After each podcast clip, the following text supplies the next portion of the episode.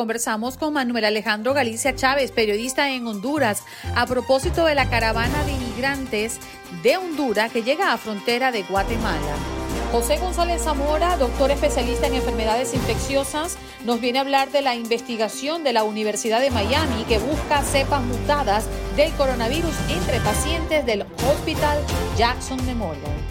Andrés Guzmán, experto en seguridad de la información y comunicaciones, nos viene a hablar de WhatsApp que ha notificado a sus usuarios una serie de cambios en sus términos de servicio y políticas de privacidad.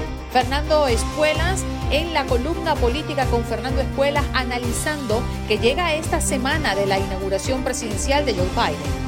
El profesor Eduardo Gamarra, con Biden como presidente, ¿cuál cree usted que es la postura política de este gobierno con Latinoamérica?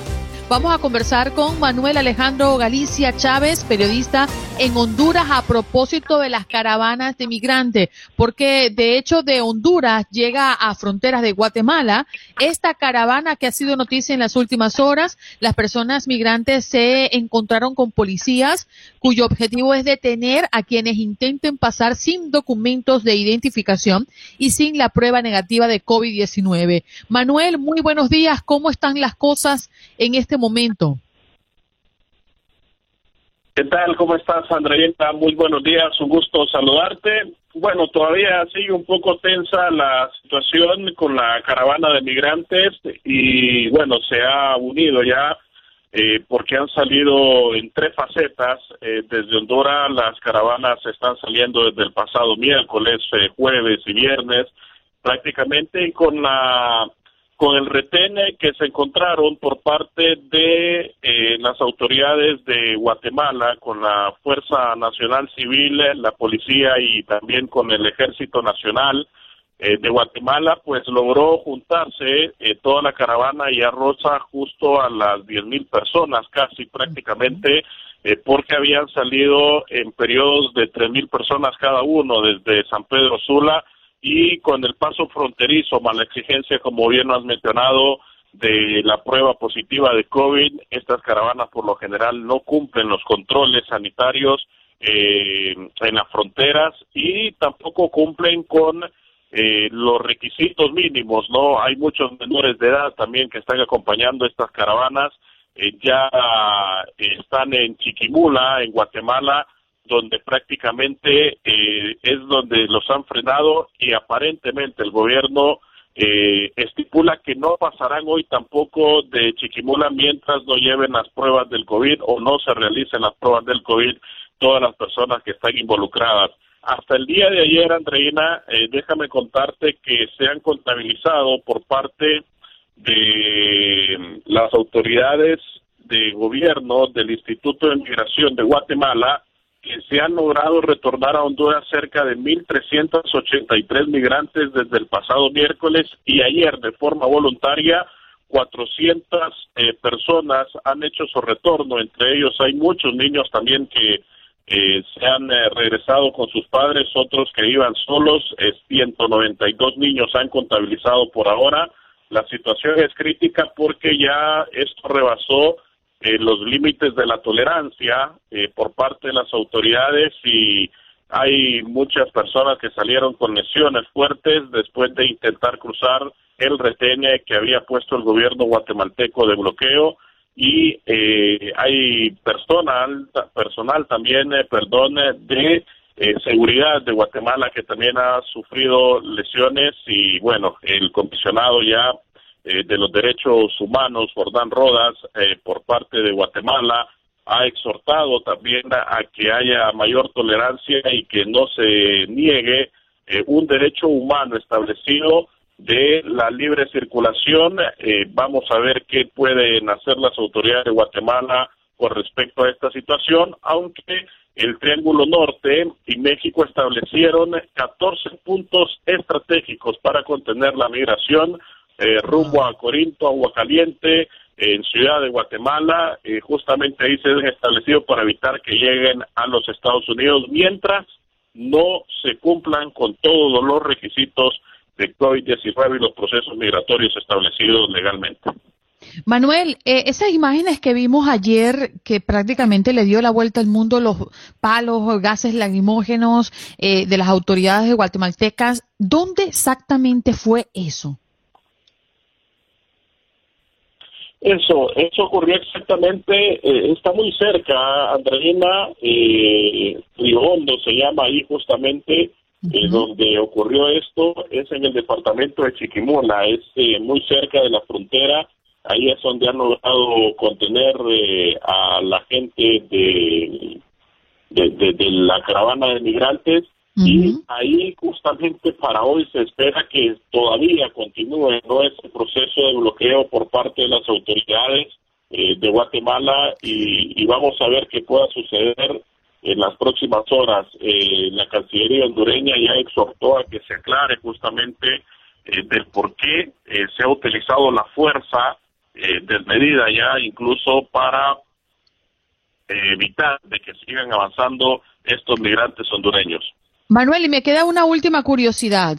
Eh, ¿qué, dicen los líderes de la caravana o los portavoces de la caravana? Eh, ¿Ellos están en este momento esperando para reanudar la jornada el día de hoy? ¿Qué está pasando con ese grupo de personas allí? Sí, ellos eh, anoche justamente con muchos testimonios están más que convencidos de que continuarán avanzando. hoy por la mañana eh, a eso de las nueve de la mañana habían programado su retorno, aunque estaban estudiando la posibilidad incluso de esperar ahí en el departamento de Chiquimula a um, otro grupo de hondureños que estaría saliendo el día de hoy eh, en horas de la noche para eh, luego juntarse nuevamente. Eh, nadie quiere ceder en el sentido de que se regresen. Lo que pasa que la mayoría de los hondureños que están viajando son los que han entrado en una situación de una crisis económica eh, prácticamente que ha venido a golpear muchísimo al país después del huracán de ETA y OTA que afectó muchísimo el territorio nacional. La mayor cantidad de población que está eh, tratando de emigrar hacia los Estados Unidos es justamente esa gente que lo ha perdido casi todo y que estaba ya en una crisis económica y más estos fenómenos naturales y en medio de la crisis de la pandemia con todas las recesiones eh, que ha llevado en puestos laborales, eh, en algunas empresas que han eh, dejado de, trabajar ya y, también el problema económico en lo cual el país está metiéndose aún más, obliga a estas personas a migrar, Andreina. Por eso la convicción de ellos es llegar a alcanzar el sueño americano, pasar la frontera, en su mayoría los que se están regresando realmente son aquellos que van acompañados de sus familias eh, completamente o los que llevan menores de edad. Eh, prácticamente son los hondureños que deciden regresarse por las condiciones eh, que se van encontrando en el camino y más con esta eh, con este primer bloqueo que se han encontrado donde ya la tolerancia es mínima y que la violencia aparece. Bien, gracias Manuel, un abrazo para ti, mantente a salvo y estaremos pues muy pendientes de lo que esté ocurriendo con esta caravana, ¿eh? Bueno, y estamos eh, viendo que investigadores de la Universidad de Miami buscan cepas mutadas del coronavirus entre pacientes del Hospital Jackson Memorial. ¿Por qué, doctor? ¿Qué está pasando? Sí, es una de las iniciativas que se está iniciando en la Universidad de Miami conjuntamente con el Hospital Jackson Memorial. Eh, definitivamente es muy importante hacer una vigilancia epidemiológica y virológica de estas nuevas cepas. Lamentablemente hemos tenido ya en las noticias el anuncio de que existen nuevas variantes circulando ya en Estados Unidos, la variante británica y también una variante local, que es la variante de Ohio Columbus.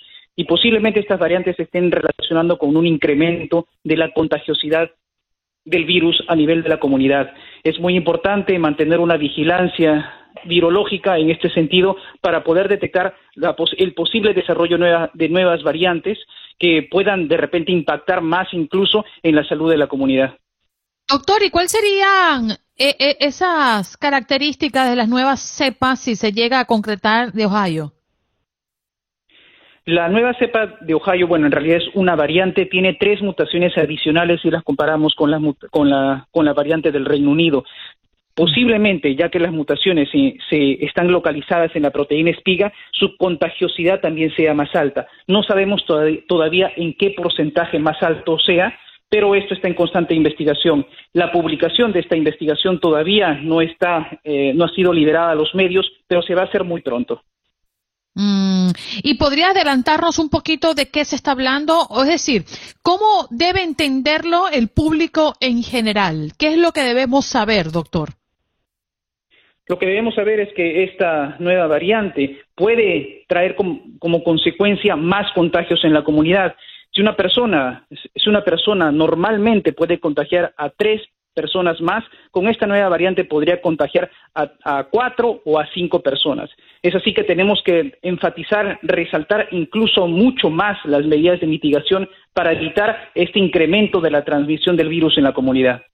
Bien, doctor, muchísimas gracias por acompañarnos una vez más. Ah, muchas gracias por la invitación. Hasta luego. Un abrazo. José González Zamora, doctor especialista en enfermedades infecciosas de la Universidad de Miami y el Jackson Memorial Hospital. Bueno, nos vamos de inmediato con nuestro próximo tema porque ha sido muy polémico, para muchos confuso las em, información que nos ha llegado desde la aplicación WhatsApp, una aplicación que muchos de nosotros usamos de manera permanente para comunicarnos por trabajo, con nuestros familiares en otros países, inclusive para nuestro día a día. Y es que en este inicio de año, esta popular aplicación de mensajería instantánea les notificó a sus usuarios una serie de cambios en sus términos de servicios y políticas de privacidad, las cuales comenzarán a tomar vigencia el próximo 8 de febrero. ¿Qué cambia con las nuevas políticas de privacidad de WhatsApp? Estamos esperando a Andrés Guzmán, experto en seguridad de la información y comunicaciones, profesor eh, de mm, evidencias digitales y ciberseguridad. No lo veo aquí. Olga, si me ayudas, por favor. Eh, no lo estoy viendo conectado, pero nos viene a hablar de ello. Y mm, tú y yo usamos WhatsApp. Para mí es la aplicación por excelencia en mi celular para comunicarme. Y me aterra enormemente, Juan Carlos, que se ponga, pues, eh, o se expongan mis datos personales. Sí, Andreina, sabe que yo creo que la exposición de nuestros datos personales, de nuestra información personal, quizás de las fotografías, eh, sean o no sean privadas, me refiero a fotografías íntimas que muchos suelen o solemos tener en nuestros eh, teléfonos celulares, somos seres humanos, videos, conversaciones, yo no creo que queden expuestas por el cambio de nuevas políticas en gigantes de la tecnología como WhatsApp, como Telegram, como Signal, como el mismo Messenger que también pertenece a, Facebook. Yo creo que eso sucede más por irresponsabilidad o descuidos en la propia seguridad de cada uno de nosotros. Me explico.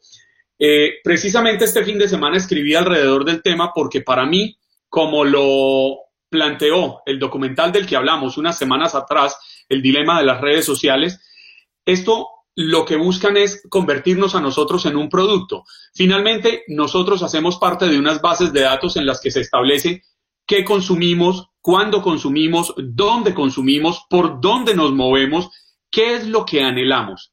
Y esto es lo que terminan comerciando estos gigantes de la tecnología. ¿Qué quiere Andreina Gandica? ¿Por qué usa esta blusa? ¿Por qué usa esta marca de maquillaje? ¿Qué la lleva a, desplazarse de un lugar a otro? ¿Cuáles son sus comportamientos, sus tendencias como consumidora? Nosotros somos una hormiguita más en un gigante. Pero aquí hay una gran diferencia y es que el temor más grande es nuestro número de teléfono, eh, que es el que maneja WhatsApp. Si tú no conectas con tu número de teléfono, no hay manera que puedas usar la aplicación. Sí, Andreina, pero es que a los seres humanos nos gustan las cosas gratis. Y lo que es gratis tiene un costo implícito en algún lado, al comienzo o al final. Si usted no quiere que se conozca su número, pues hay diversas plataformas donde usted puede pagar un fee mensual y establece el grado de privacidad que quiere tener. Bien. Ahora, nos vamos con Andrés Guzmán, ya lo habíamos adelantado anteriormente, él es experto en seguridad de la información y comunicaciones. Andrés, por favor, acláranos en principio, este anuncio que ha dado WhatsApp en el inicio del año tiene que ver con qué, qué es lo que está en riesgo, qué es lo que cambia y por qué nosotros los usuarios debemos estar alerta ante los cambios que se vienen a partir del 8 de febrero. Muy buenos días. Muy buenos días, Andrina, Juan Carlos y a toda la audiencia. Muy buenos días, América. Bueno, pues la verdad es que estos cambios eh, lo que hacen eh, eh, es dejar muy claro algo que pues todos sabíamos que ya venía pasando, pero pues aquí ya es como la forma ya más agresiva de entrar en nuestros datos. Y es que en las redes sociales, o sea, es decir, WhatsApp, que está integrada con Facebook y, Instagram, pues van a utilizar toda nuestra información, la van a guardar y pues no pensaría que ni siquiera la leían o no la veían, no la borraban y que estaba muy cifrada. Pero efectivamente lo que van a hacer es leerla, guardarla y utilizarla con fines comerciales, que es lo que normalmente han hecho. Entonces, pues nada, lo que van a hacer es eh, eh, ya ya de frente eh, decirnos a todos pues que, que no tenemos privacidad. Ya, pero espérate, lo que nos estás diciendo, Andrés, es que lo que ellos anuncian que van a hacer o practicar a partir del 8 de febrero ya se viene haciendo desde hace tiempo. Entonces, ¿a qué jugamos aquí? Bueno, pues es que en términos reales, eh, bueno, WhatsApp se supone que va cifrado y efectivamente va cifrado. Lo que sucede es que, por ejemplo, ellos leen los mensajes, pero es un bot que lo lee, o sea, un robot que lo lee para darte información comercial. Cuando tú, digamos, escribes con alguien que vas a ir a almorzar, vas a ir a un restaurante, tú abres tu Facebook, te vas a dar cuenta que te comienzan a aparecer restaurantes en la zona que estás, entonces tú preocupas porque saben que estoy acá y entonces uno mira, pero es que dónde está y pues efectivamente es un boot que lee y que sabe que vas a ir. Ahora pues ya guardar y hacer y crear como de una forma mucho más inteligente esta información, pues eh, es mucho más invasivo, ¿no? Andrés, pero cuando hablamos de leer, para que nuestros oyentes entiendan, eh, es bueno dejar claro que no son personas que están allí, como usted muy bien lo está explicando, no son personas que están allí leyendo. Juan Carlos Aguiar le escribió a Andrés Guzmán, hola Andrés, ¿cómo amanece? Andrés Guzmán respondió, no, es simplemente el manejo de nuestra información como consumidores, que creo yo es la parte del, del meollo, de lo crucial de esto, porque es imposible sostener una empresa como WhatsApp, una empresa como Telegram, una empresa como Signal, si no están generando recursos. ¿Cuáles son los recursos que se pueden generar? No sé si usted lo comparta, pero somos nosotros como consumidores los que nos convertimos en el producto para conformar bases de datos que le puedan vender a gigantes eh, compañías que estén interesadas en pagar y entender qué queremos nosotros, qué anhelamos, qué compramos, cómo nos comportamos. Sí, tienes toda la razón, o sea, es decir, no es un tipo ahí leyendo y viendo todo lo que escribimos todos, ¿no? Sino es un robot que tiene unas palabras clasificadas y que hace una unión con todo lo que tú haces todos los días o lo que buscas todos los días. Entonces, obvio, vas a un cine, vas a un centro comercial y entonces ya sabe que fuiste, te dice que, que o te ofrece cosas que venden allí o que vas a ir, pero lo que hace es que pues revisa simplemente esto y lo otro es que claro, un servicio de mensajería como WhatsApp tiene unas funciones impresionantes, algo que pues eh, eh, compartir archivos gigantescos, fotografías, audios, incluso hacer llamadas, videollamadas grupales, etcétera, etcétera, etcétera, y pues toda esa tecnología tiene un precio, ¿no? Y el precio pues es nuestra información y es y es venderla no solo a gigantes de tecnología, sino también pues a pequeños empresarios que quieren colocar su negocio en internet y que quieren vender aquí o allá eh, eh, juegos o es una tienda, bueno, qué sé yo.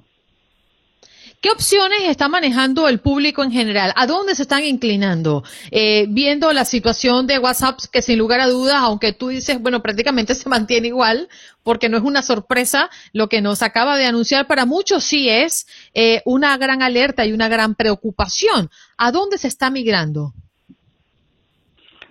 Bueno, pues eh, lo que las personas están haciendo es usando otros servicios de mensajería como Signal, eh, como eh, Telegram.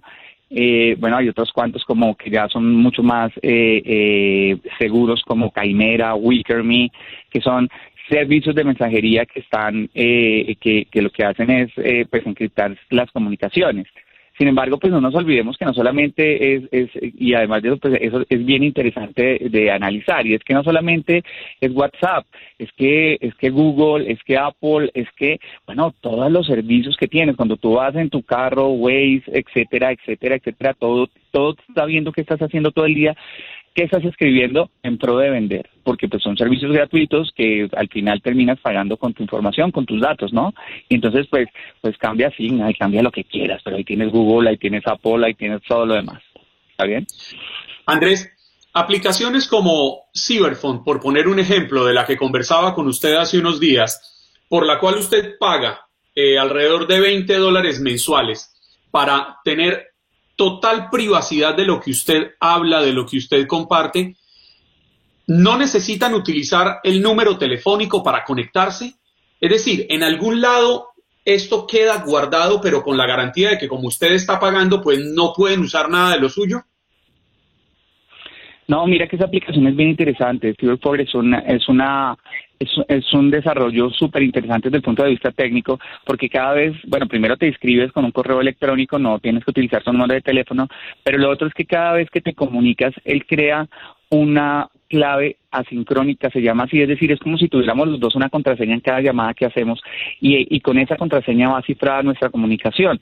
Es decir, que aunque alguien la detecte, digamos que en el espectro alguien guarde la comunicación, los datos que están pasando por la red, esos datos no los pueden descifrar y no los van a poder leer nunca, a no ser que tengan las dos claves que como se generan en un solo instante, pues se borran y es casi imposible, o sea, no puedo decir que es imposible, pero es casi imposible. Y son unas claves que son asimétricas de 128 bytes, una cosa que es súper, súper, súper difícil de, desencriptar, ¿no? Entonces es una seguridad altísima que es la que están usando hoy en día, pues gobiernos, empresarios, pues para salvaguardar las, comunicaciones. Es un tema incluso de secretos industriales.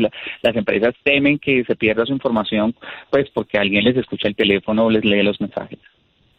Oye, Andrés, nos queda un minutito nada más, pero ¿cuál sería tu recomendación para las personas que están pensando en cerrar WhatsApp y migrar a otra aplicación para comunicarse? ¿Vale la pena o cualquier otro lugar que nosotros usemos o cualquier otra herramienta digital nos va a pasar lo mismo? Bueno, yo creo que todos debemos leer bien las condiciones porque nadie ha leído las condiciones de tampoco de Telegram y de, y de Signal y de las demás eh, eh, eh, plataformas, ¿no? Entonces hay que leer primero las condiciones y pues buscar algo que se adecue a los niveles de privacidad, de privacidad que manejamos. Y bueno, yo no tengo una compañía ni, ni temo ni me interesa, por ejemplo, o me interesa que que me vendan publicidad todo el día, pues no tengo lío. Entonces mi, mi recomendación es buscar una aplicación que sea la medida y lo otro es que uno cómo hace para que todo el mundo tenga el mismo, la misma que uno descarga, ¿no? Es bien complejo que es el éxito de, de, WhatsApp, ¿no? Entonces, bueno, pues eh, el tema ya es ahí como, como irnos acoplando a la tecnología y tratar de como... Andrés, el tiempo se nos agota. Discúlpanos, ¿dónde te podemos conseguir, Andrés? Nada, mis redes sociales, Andrés GUZM, como Guzmán hasta la M, en Instagram, eh, eh, bueno, en todas las redes en general. Bien, muchas gracias. Andrés Guzmán, experto en seguridad de la información y comunicación. En Buenos Días, América, se habla de política.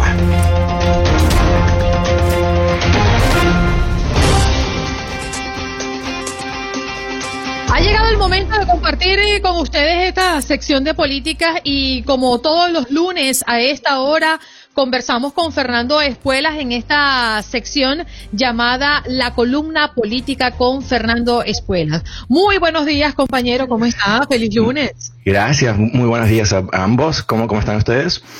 Bueno, muy bien, iniciando este lunes, un lunes eh, muy significativo para los estadounidenses y para todos los que vivimos en este país y entendemos la esencia de hoy hacer eh, una conmemoración muy particular por el día de Martin Luther King Jr. Eh, y además una semana importante. Oye, se conjugan dos hechos históricos, ¿no? Lo que va a pasar con Kamala Harris y lo que hoy estamos celebrando como un día nacional, Fernando.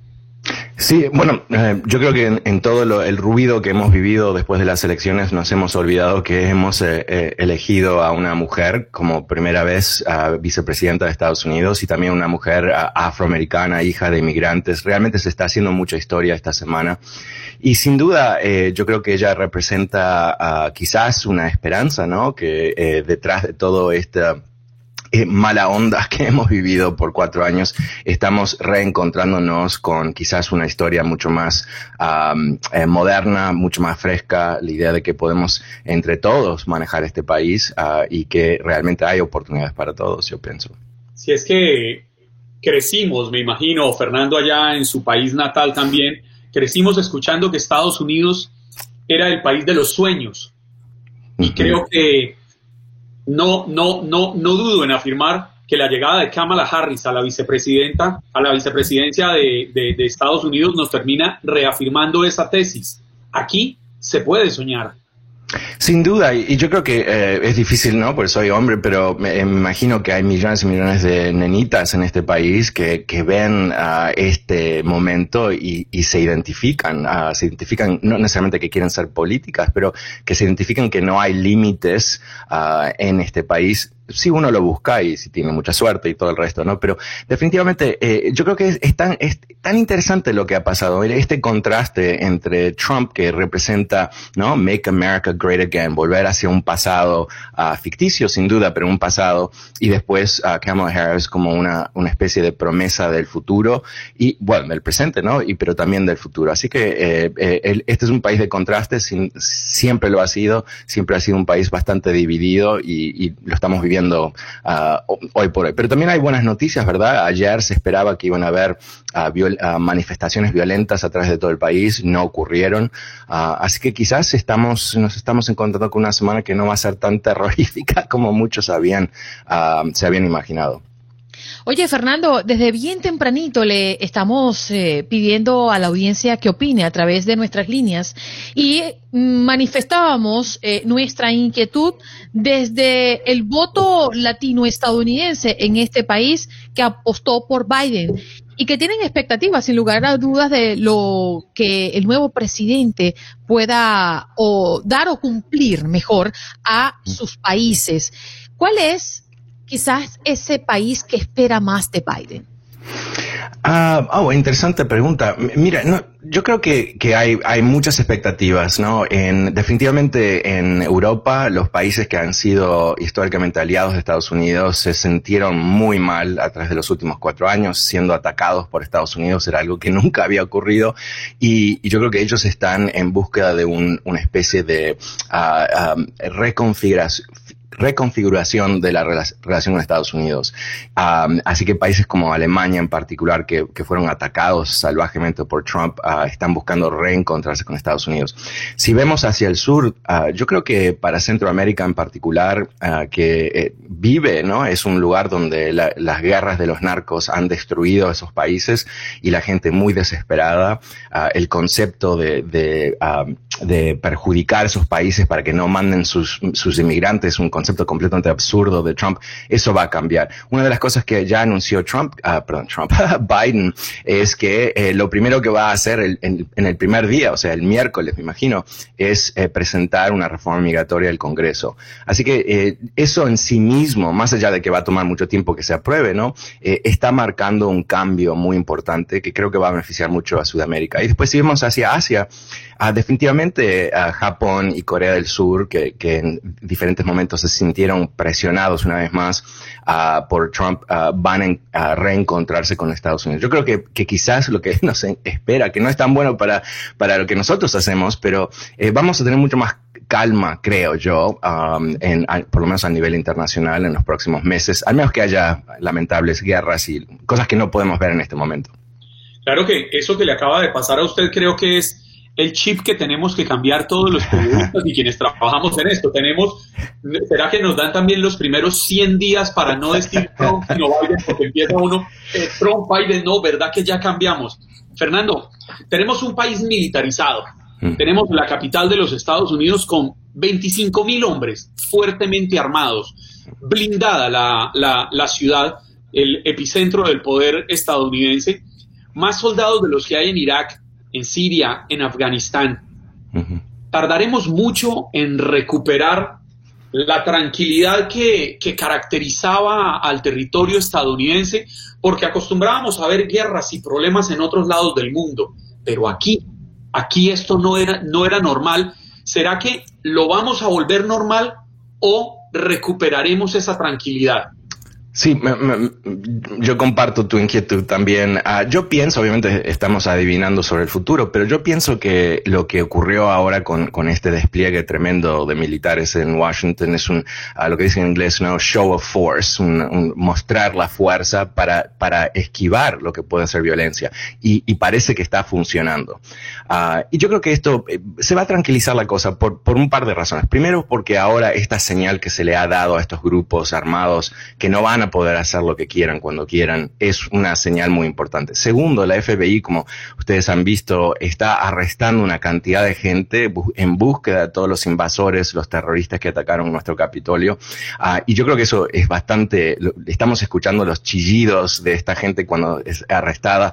Hubo una señora, me estoy olvidando su nombre, pero uh, de Texas, que vino en avión privado a la manifestación, invadió el... ¿Cómo? ¿Qué nivel? Sí, claro, claro. Invadió, se sacó videos y ahora está eh, muy enojada que la arrestaron porque dice que ella vino por, porque Trump le dijo que, que, venga y que ahora quiere que Trump la perdone de lo que puede ser años y años de cárcel. Entonces, yo creo que estos rebeldes eh, eh, ahora se enfrentan con la justicia y no son tan valientes como ese, ese, tremendo día cuando invadieron. así que yo creo que en general creo que vamos a ir a un espacio más pacífico. Pero lo que definitivamente está claro que, la amenaza más grande, como dijo el, Ray, el director de la FBI hace tres meses atrás, cuatro meses atrás, que el peligro más grande para Estados Unidos ahora son uh, supremacistas blancos que llevan a cabo ataques en Estados Unidos. Eso está comprobado. Y yo creo que eso abre la puerta a que el FBI y otras agencias del gobierno de Estados Unidos empiecen a copenetrar esos grupos y verlos por lo que son, ¿no? Peligros para la paz de Estados Unidos, más allá de su, del derecho que ellos tengan de hablar y decir lo que, y que piensan lo que quieran, ¿no? Pero una vez que lo llevan al campo de la acción, yo creo que ahí ya han cruzado esa línea y eso nos va a dar, espero, cierta protección adicional. Fernando, lo dijo, lo dijo el alto mando, perdón Andreina, lo dijo el alto mando militar hace unos pocos días. Están listos para enfrentar cualquier enemigo, externo o interno, que trate de alterar la tranquilidad y la seguridad de los estadounidenses y las personas que viven en este país. Sí, yo, yo, creo que una de las cosas que fascinó a muchos eh, es que cuando esta gente invade el Capitolio, la vasta mayoría de ellos no se cubren la cara, no hacen ningún esfuerzo para disimular quién, er, quién son, ¿no? Y ahora están, se están filtrando ciertos videos en donde se les escucha dentro del Capitolio hablando, hablando con policías, diciendo, nos mandó Trump, estamos aquí por el presidente. O sea, yo creo que, que eh, hubo una especie de no sé cómo decirlo, pero eh, casi como una película, ¿no? Cuando viene la nave espacial y toda la gente del pueblo empieza a creer todo lo mismo, ¿no? como que lo, de alguna manera están compenetrados con la misma idea. Y parece que este grupo realmente fueron trastornados, si tú quieres, o manipulados de tal manera que pensaban que estaban haciendo algo eh, bueno, no sé si positivo, pero algo que, tenía cierto mérito. Y ahora se, están encontrando que simplemente son criminales, pero criminales a un alto nivel porque las penalidades a las cuales están ah, expuestos realmente son bastante serios, 10, 20, 15, 30 años de cárcel. Fíjate que quería compartir con ustedes que durante este fin de semana sostuve un debate con mi comunidad en las redes sociales y hablábamos de cuál era el límite y qué era lo justo para las personas que apoyan al presidente Trump. Y uno de ellos me decía, Andreina, es que estamos cansados también de que todo sea blanco y negro para unos y diferentes multicolor para otros. Y yo le preguntaba, ¿a qué te refieres? Me dice, bueno, esta cacería de bruja que mantienen con todas las personas que tienen una voz dentro de las redes sociales o dentro de sus comunidades que vetan hasta sus cuentas personales en Twitter. Y me mencionó el caso de mm, la congresista republicana de Georgia, que le acaban de cerrar también su cuenta en Twitter. Y me dicen, estos son los mensajes que, que dio y por estos mensajes los cerraron. Aquí no hay nada raro. Ella simplemente está diciendo que desconoce las elecciones y bueno, lo que no quiero detenerme en esa eh, en, ese ejemplo específicamente. Lo que ellos también dicen es que queremos escuchar a nuestra gente, a la gente que piensa igual que nosotros y nos las están cerrando. Bueno, pero, pero es, eh, eso, entiendo el punto de vista, pero no es legítimo por esta razón. Eh, el derecho de libre expresión tiene sus límites. Todo derecho tiene su límite. No hay límites absolutos en una sociedad. Entonces, eh, eh, el ejemplo icónico es que tú y yo podemos pensar y decir lo que queremos. Pero si tú y yo vamos a un teatro y empezamos a gritar incendio, ¿no? Ah, y, eso no está protegido por la Constitución. ¿Por qué? Porque estamos poniendo a riesgo a otras personas. Ok, llevemos ese mismo concepto a las redes sociales. Aquí no, no, se, les, no se le cerró la cuenta a esa, esa congresista, es parte de la conspiración QAnon, ¿no? Que literalmente esa señora piensa que el, que el Estados Unidos está manejado por un grupo de demócratas que torturan niños. ¿No? ¿no? estoy exagerando, esto es lo que literalmente piensan. ¿Y a qué más piensan? Piensan que parte de lo que ellos tienen que hacer es llevar al país a un gran uh, explosión, una, una, guerra para liberarnos de esta conspiración. No, esto no es normal lo que ella hace. Claro, pero ella esas manifestaciones las hizo hace muchos años atrás. ¿Por qué hace meses atrás no le cerraron las cuentas y se las cierran ahora. Eh, eh, el problema es que ella está incitando a este grupo de personas que invadió el mismo, la misma mentalidad, que invadió el Capitolio, a tomar más acción, ¿no? O sea, eh, eh, ¿qué es lo que, lo que, lo que nos encontramos ahora? Es que más allá del, de, cualquiera tiene el derecho de ser, uh, decir lo que quiere. Claro. Pero el momento que tú estás organizando incitaciones en contra del gobierno, ya cruzaste la línea. Y eso es lo que ha pasado aquí. Que Trump, ¿por qué Trump le quitan a Twitter? Porque estaba incitando violencia. Uh, estaba creando las condiciones bajo cuál íbamos a tener más violencia. Entonces, eh, eh, se llegó a un límite y esto es bastante normal. O sea, si tú eh, se te ocurre, Andreina, o a mí en, en Univision decir una barbaridad, ¿no? Va a tomar más o menos 30 segundos para que alguien nos quite el micrófono. Es tan simple como eso. Entonces, pensar que Twitter tiene alguna obligación de dejar quien sea decir cualquier uh, barbaridad no es el caso. Eh, no, hay, no existe ese derecho, son plataformas privadas. Pero en fin, eh, yo creo que lo que se están encontrando, creo que esto es muy positivo. O sea, quitarle la capacidad de organizar esta violencia, yo creo que es fundamental para defender el país. Y sobre todo en una semana tan crítica y que podría tornarse vulnerable eh, tomando en cuenta pues todo lo que se está movilizando en todo el territorio nacional. Y por eso es que en todos los estados hay un operativo al más máximo nivel, disculpen la, la redundancia, de lo que pues se espera para el próximo miércoles. Fernando, muchísimas gracias eh, por estar con nosotros. Muchísimas gracias a, a los dos y muy buenos días. Muy bien, gracias. Buenos días. ¿Cómo les va? Muy bien, acá tratando de analizar previo a la toma de posesión del presidente Joe Biden electo, y es que desde temprano, profesor, estábamos preguntándole a la audiencia qué esperaba de Biden con respecto a sus países. ¿Cuál es ese país? Y le voy a hacer la misma pregunta que le hice a Fernando Espuelas hace pocos minutos. ¿Cree usted que espera más, eh, hablando de América Latina, eh, qué espera más del presidente Biden? Bueno, mire, la verdad es que el presidente Biden se encuentra ante un escenario verdaderamente, eh, yo diría, traumático en la región, ¿no? De, desde México hasta la Argentina eh, hay crisis y la crisis se, se, caracteriza en gran medida por el impacto del COVID, eh, pero además se caracteriza por temas domésticos, ¿no? Hay hay una, eh, estamos viendo, por ejemplo, la renovación de caravanas que salen de Honduras, que acaban de crear problemas en Guatemala. Eh, los tres países eh, claves de Centroamérica, ¿no? el Triángulo Norte, como se denomina, una zona muy conflictiva hoy. Sabemos la situación de Venezuela, el impacto que tiene sobre Colombia. Eh, van a haber elecciones presidenciales en, en, varios países, en Perú, en Chile, eh, en, Honduras. Eh, eh, o sea, es una re región que, que recibe al, al, al, presidente Biden eh, con, con, gran tensión y, muchísimos problemas. Por lo que esperar mucho de Biden, creo que es, es, también algo, algo el optimismo que quizás se tiene sobre Biden va a ser matizado por el hecho que el presidente Biden tiene que responder primero a la crisis interna que tiene. Es un país que también, curiosamente, hoy tiene los mismos desafíos que tienen muchos países del tercer mundo. Eduardo, le voy a nombrar dos países porque me llaman la atención el manejo que le dieron a la relación con Estados Unidos post 3 de noviembre.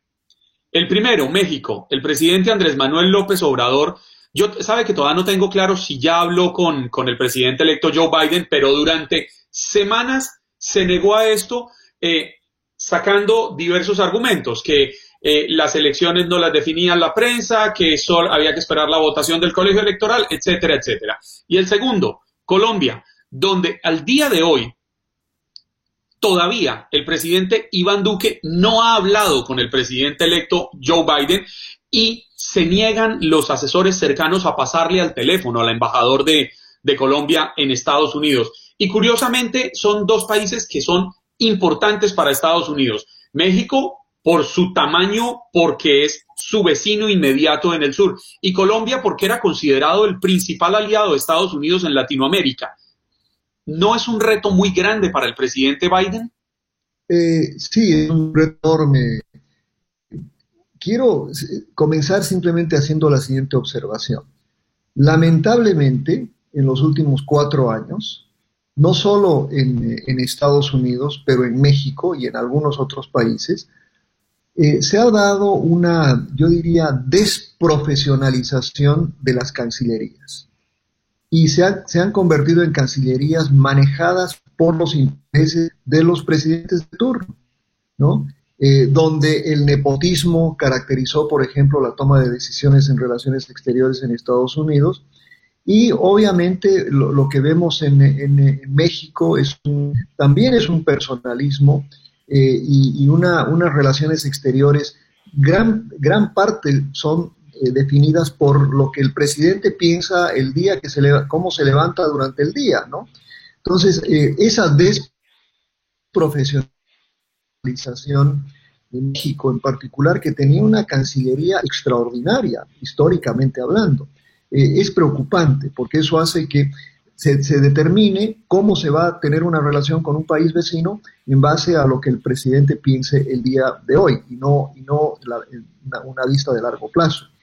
Entonces, lo de México hay que entenderlo de esa manera. Una relación personal que establecieron Trump con, eh, con, eh, con AMLO, que, hoy, pues, dada la importancia de México, porque no debemos olvidarnos que México es un país importante, la, lo que significa el Tratado de Libre Comercio. Creo que pocos saben que como zona económica, Estados Unidos, México y Canadá son la zona económica más grande del mundo.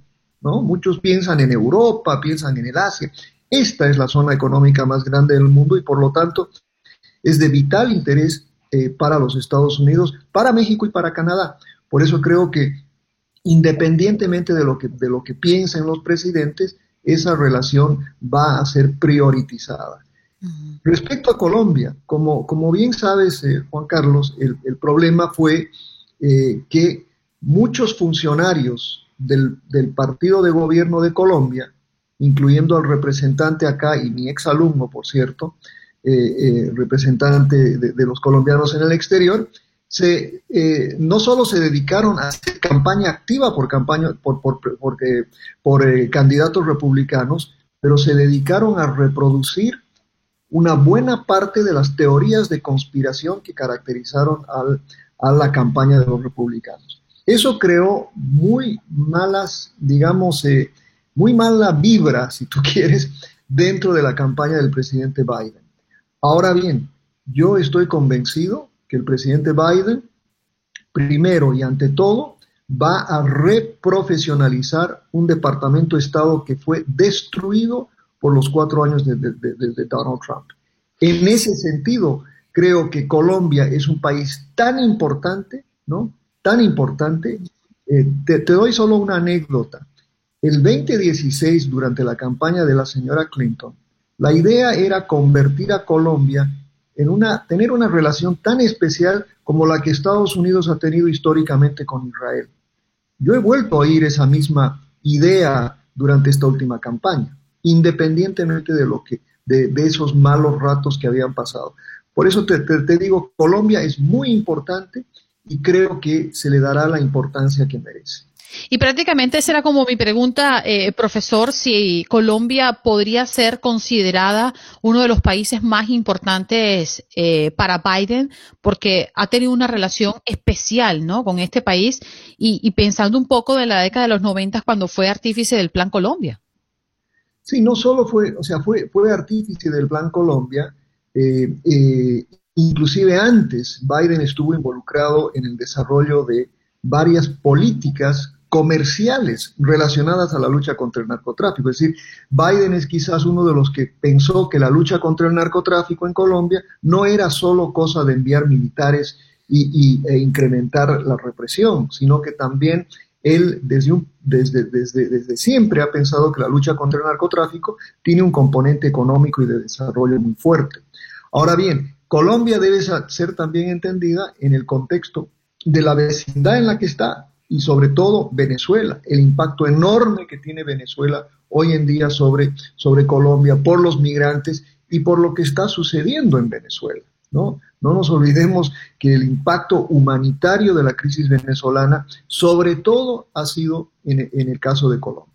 Y, quisiera cerrar porque nos queda solo un par de minutos, profesor, si le parece, hablar específicamente de Venezuela, porque hoy en el arranque del programa hemos recibido muchas llamadas de personas que manifiestan ser de otros países, pero que está puntualmente esperando de Biden una acción más allá de las sanciones que Estados Unidos ha mantenido de manera permanente en los últimos años con Venezuela, con Cuba y con Nicaragua. Pero se espera una acción diferente. ¿Usted cree que Biden accione de manera diferente más allá de las sanciones?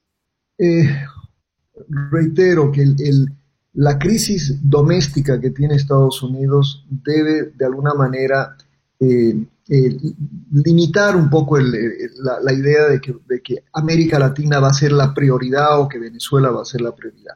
Habiendo dicho eso, en repetidas ocasiones eh, varios funcionarios, incluyendo Juan González, un colombiano que está ahora en el Consejo de Seguridad Nacional, han dicho que se continuarán con las sanciones, se continuará reconociendo a Juan, a Juan Guaidó eh, de hecho, el, embajador de Guaidó está invitado al acto de posesión del presidente Biden, ¿no? Y, por último, eh, el enfoque va a ser multilateral, eso sí. Y yo creo que va a haber eh, un empuje para financiar, por ejemplo, eh, a, Colombia por, recibir tantos refugiados, por tratar de, recoger pues varias, varias de esas iniciativas, sobre todo de, asistencia vía USAID. Yo creo que ahí, ahí sí vamos a ver la, recomposición de la Agencia de Desarrollo de los Estados Unidos que había desaparecido en los últimos cuatro años. Mm. Profesor, muchísimas gracias por compartir con nosotros en Buenos Días América. Nos queda eh, bastante claro, ¿no? Lo que hasta ahora se ha dejado ver de Biden con sus promesas de campaña y con su plan, que solo vamos a ver si es efectivo a partir del próximo miércoles cuando comience a ejecutarlo. Gracias, profesor. Un placer estar con ustedes. Gracias. Bien. Eduardo Gamarra con nosotros, pues hablándonos de qué esperamos de Joe Biden como presidente después que asuma el cargo el próximo miércoles. Esperemos que todo sea por escuchar el podcast de Buenos Días América. Recordándote que en las redes sociales puedes conseguirnos en Facebook como Buenos Días AM, en Instagram Buenos Días América AM y este nuestro podcast, todos los días un podcast nuevo.